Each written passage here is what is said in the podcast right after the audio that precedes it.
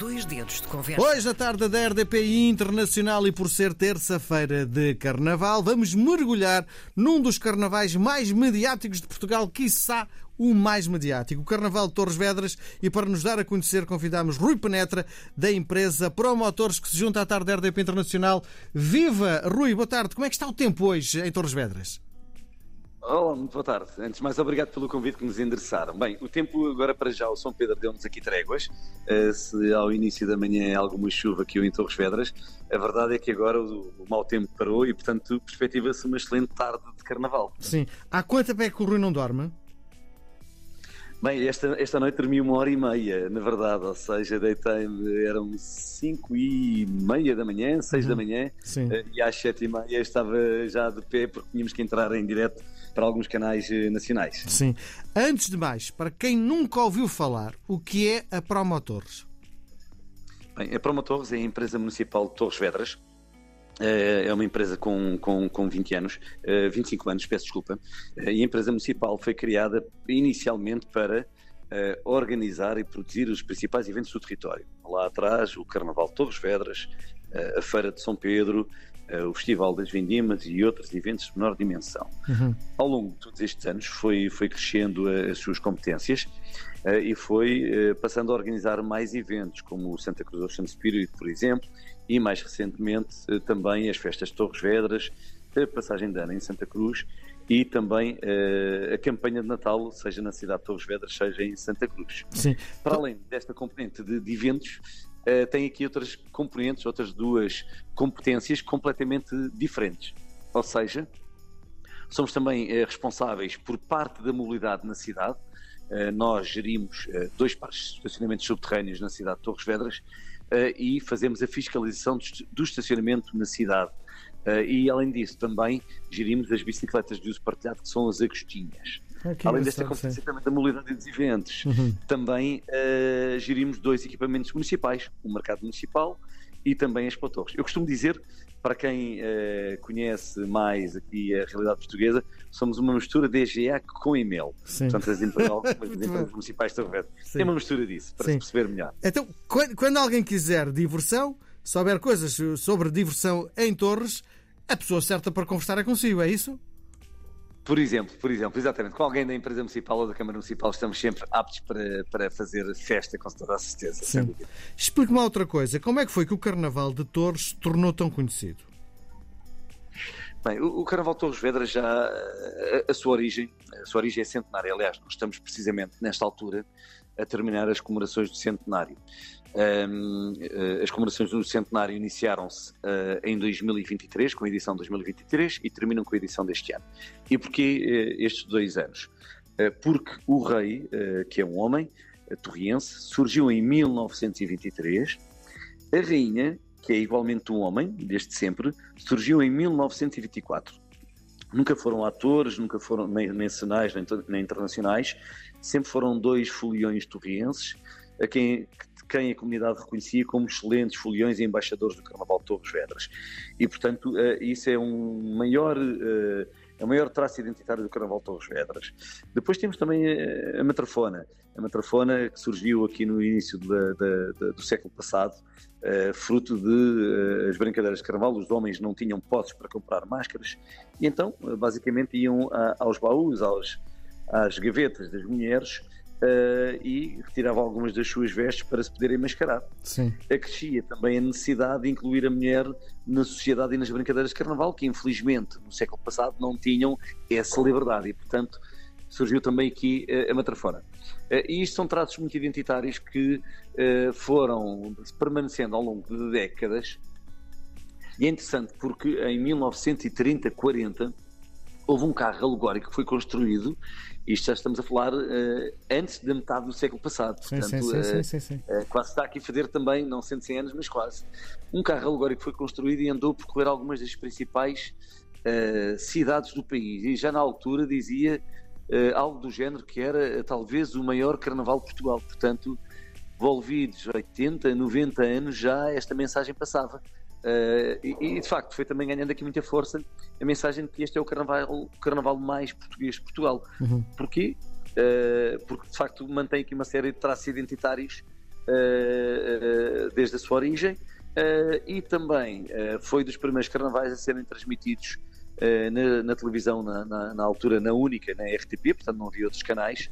Uh, e aqui, até na década de 80, através dos, dos programas de Júlio Isidro, eu lembro de ser miúdo, hum. ou vinha com, com, os meus pais, ou então estava em casa, uh, fixado a assistir a, aos corsos. E, portanto, tudo isto contribuiu, obviamente, para essa mediatização, para esse conhecimento e para essa para esse desejo de, de, e reconhecimento também do Carnaval de Torres Vedras. Sim, uma das coisas que o Rui estava a dizer na nossa conversa é um, que há uma identidade própria do Carnaval de Torres Vedras.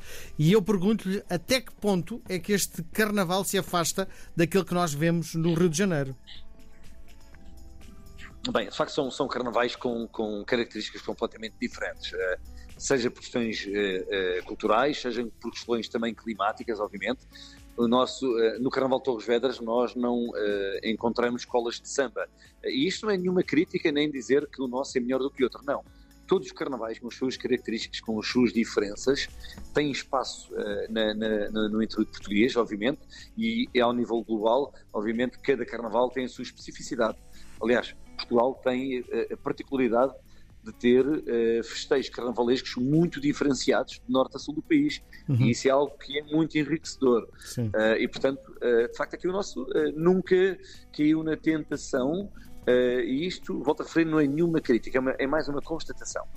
ou seja, nós nunca caímos na tentação de uh, abrasileirar, com todo o respeito, obviamente, a toda a comunidade brasileira, e, e aliás, é um povo irmão, como, como, como, como gostamos de dizer, e que o é, uh, mas nunca caímos nessa tentação. Sim. Conheço muita gente que tira férias, inclusive aqui da RTP, colegas meus, para irem ao Carnaval Torres Vedras. Explique-me lá o que é que tem de tão especial para uma pessoa tirar dias de férias para ir ao, ao, ao Carnaval de Torres. Olha, o, o, Carnaval de Torres tem algo que é muito, uh, muito especial. Uh, acima de tudo, é um carnaval muito espontâneo. Uh, é um carnaval em que qualquer um pode fazer parte da festa. Ou seja, nós não dizemos que temos desfiles, uh, nós dizemos que temos corsos.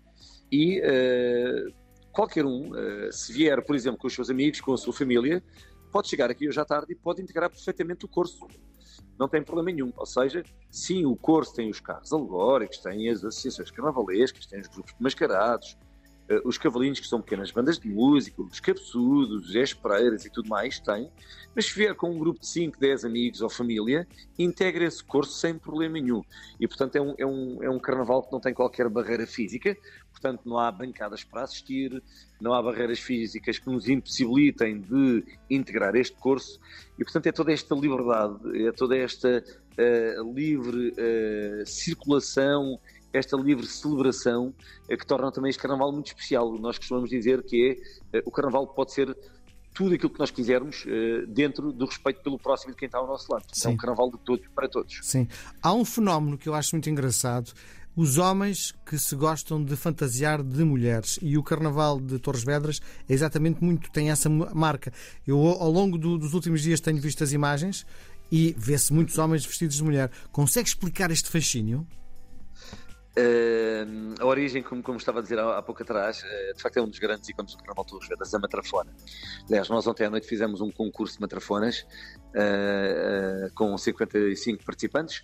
é, um, é um concurso que já se realiza há alguns anos, um, mas de facto é, é, algo que vem desde o início do século passado. Ou seja, os homens queriam brincar ao Carnaval, não tinham posses, vida não era propriamente uh, abastada e, portanto, não havia muito dinheiro no bolso, como costuma dizer em bom português, um, e, portanto, tinham a necessidade de se mascarar de alguma forma. E então, o que é que surgiu? Poderem ir às gavetas e aos baús das avós, das mães, das, das mulheres, retiraram algumas, algumas vestes e, portanto, mascaravam-se dessa forma. Também é verdade que no início do século passado na transação da, eh, na transição, desculpa, da monarquia para a Primeira e Segunda República, eh, as liberdades das mulheres não eram aquilo que são hoje, é? infelizmente.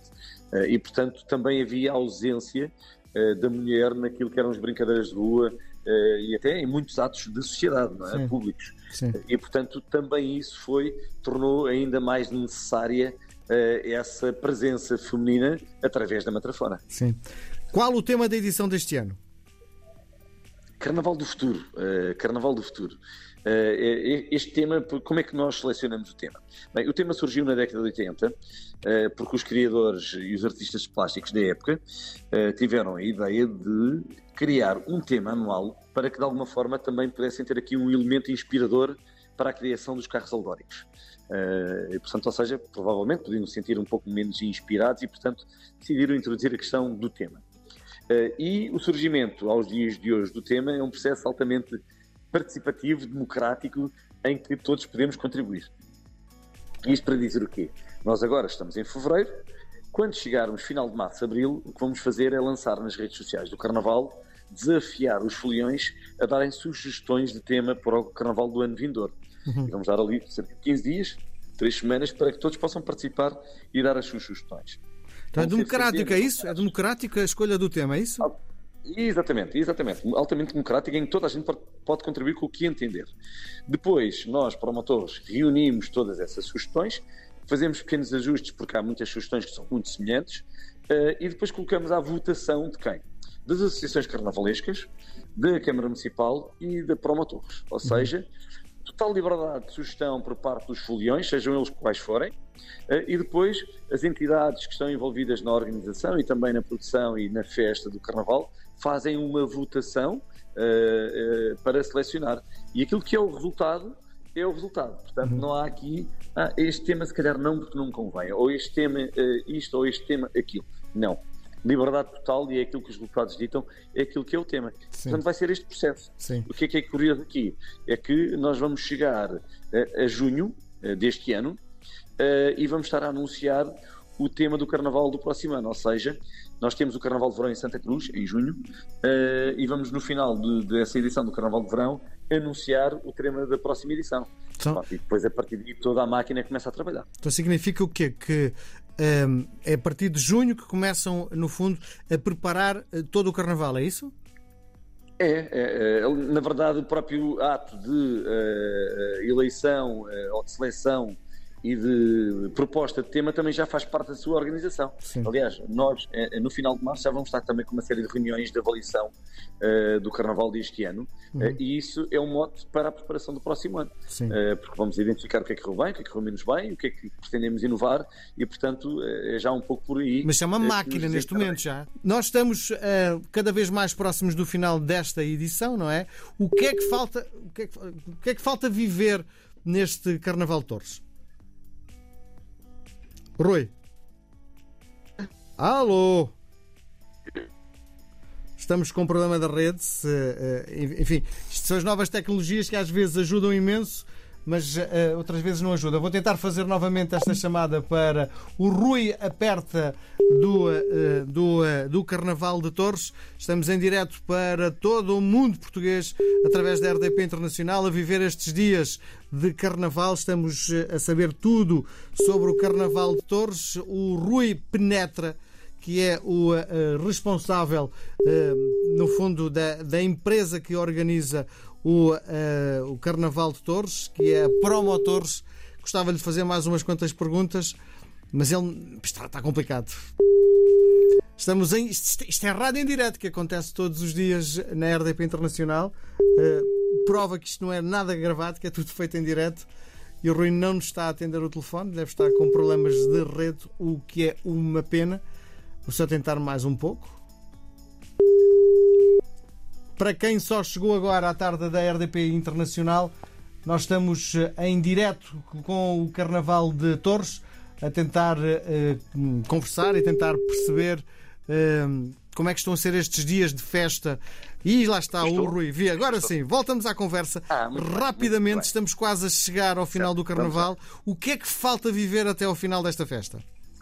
Bem, eh, hoje vamos ter então eh, o segundo curso diurno, eh, que vai iniciar por volta das 3 horas, portanto, quando terminarmos aqui precisamente esta chamada, Sim. e vamos ter aqui o curso diurno com os seis carros alegóricos, com o carro de Suas Altezas Reais, os reis do Carnaval Torres Vedras, o tal Homem-Rei e Homem-Rainha, vamos ter muitos cabeçudos, muitas matrafonas, como já falamos aqui, e depois vamos ter muitos foliões anónimos também, das associações carnavalescas, os grupos de mascarados, cerca de 1600 que se que representam 34 grupos. Portanto, uh, vamos ter aqui uma excelente tarde de criatividade, de muita fluidez, muita espontaneidade. Sim. Quantas pessoas estão envolvidas ah. nesta produção?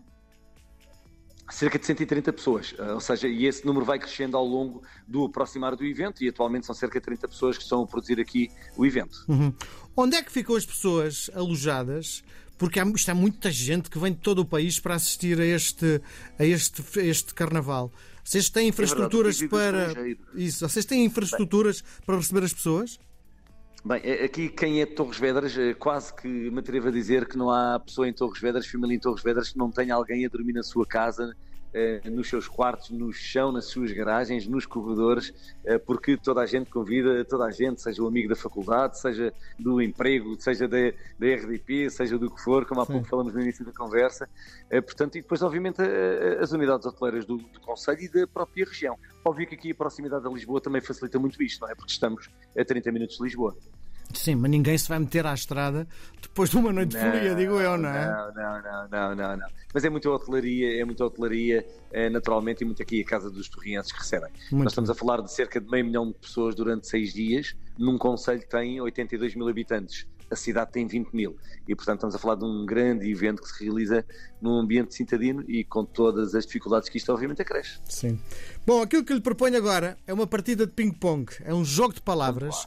Eu vou-lhe propor dois conceitos. O Rui escolhe um deles, pode escolher os dois, pode inventar um terceiro, ou então nem responder. Vamos a isso?